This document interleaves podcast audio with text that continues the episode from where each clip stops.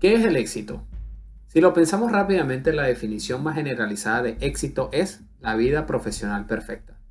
Por décadas hemos aprendido que el éxito tiene el mismo significado para todos y hasta hemos clasificado a las personas en exitosos y fracasados.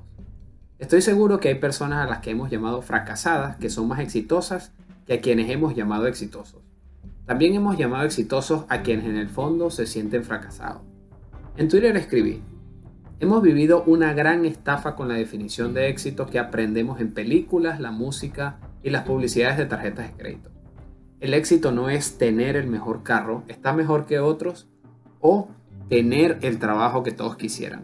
El éxito es más simple que eso. Hay un párrafo de un poema sobre la integridad que se llama If, y de ahí viene el nombre de la revista, que dice, si eres inmune al triunfo y al fracaso y tratas a esos dos impostores del mismo modo. Las redes sociales han alimentado esa idea de que el éxito es igual a la vida perfecta. Muchos se preocupan por presumir una vida que no tienen, que no pueden pagar y que no es de ellos.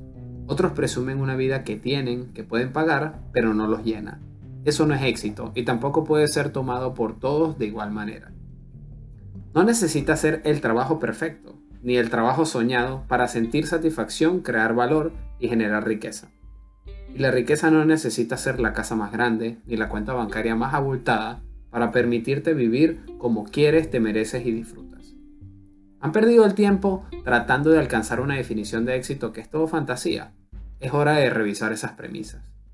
Hay cosas más terrenales, reales e importantes que pueden formar parte de nuestra definición personal de éxito formar una familia, apreciar y practicar el trabajo productivo, poder ahorrar y compartir tiempo con las personas que te importan, tener un medio de transporte cómodo, una casa que se sienta hogar, unos hijos que crecen sanos, respetuosos, divertidos y libres.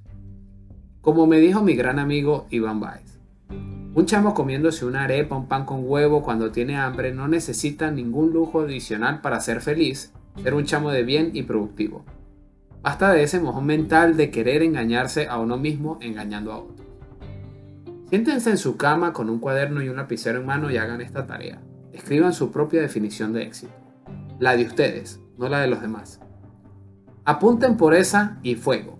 Les aseguro que van a aprender a vivir y vivir mejor. Es simple. Sean íntegros, sean honestos, sean personas de bien, mantengan su palabra, ayuden cuando puedan y trabajen duro. No se dejen distraer por la labia mediática de un supuesto éxito que ha matado en las drogas a más de uno. Escriban su definición y trabajen por eso. Sean agradecidos, dejen este mundo y todo cuanto reciban mejor que como lo encontraron. Den las gracias, los buenos días, traten a la gente como ustedes quieren ser tratados.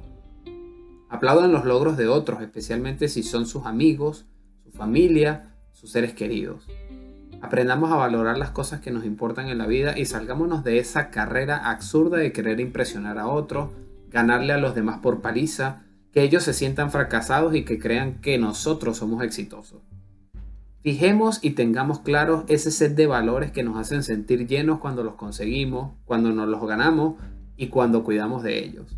Encontrar la satisfacción en cosas simples no nos hace mediocre, de hecho, nos hace más sabios aún. Bueno, la vida no es una competencia por presumir más que otros. La vida no es una competencia por dejar a otros mordiendo el polvo. La vida es una competencia con uno mismo, por ser hoy mejores que ayer y mañana mejores que hoy. Háganlo y el mundo será suyo.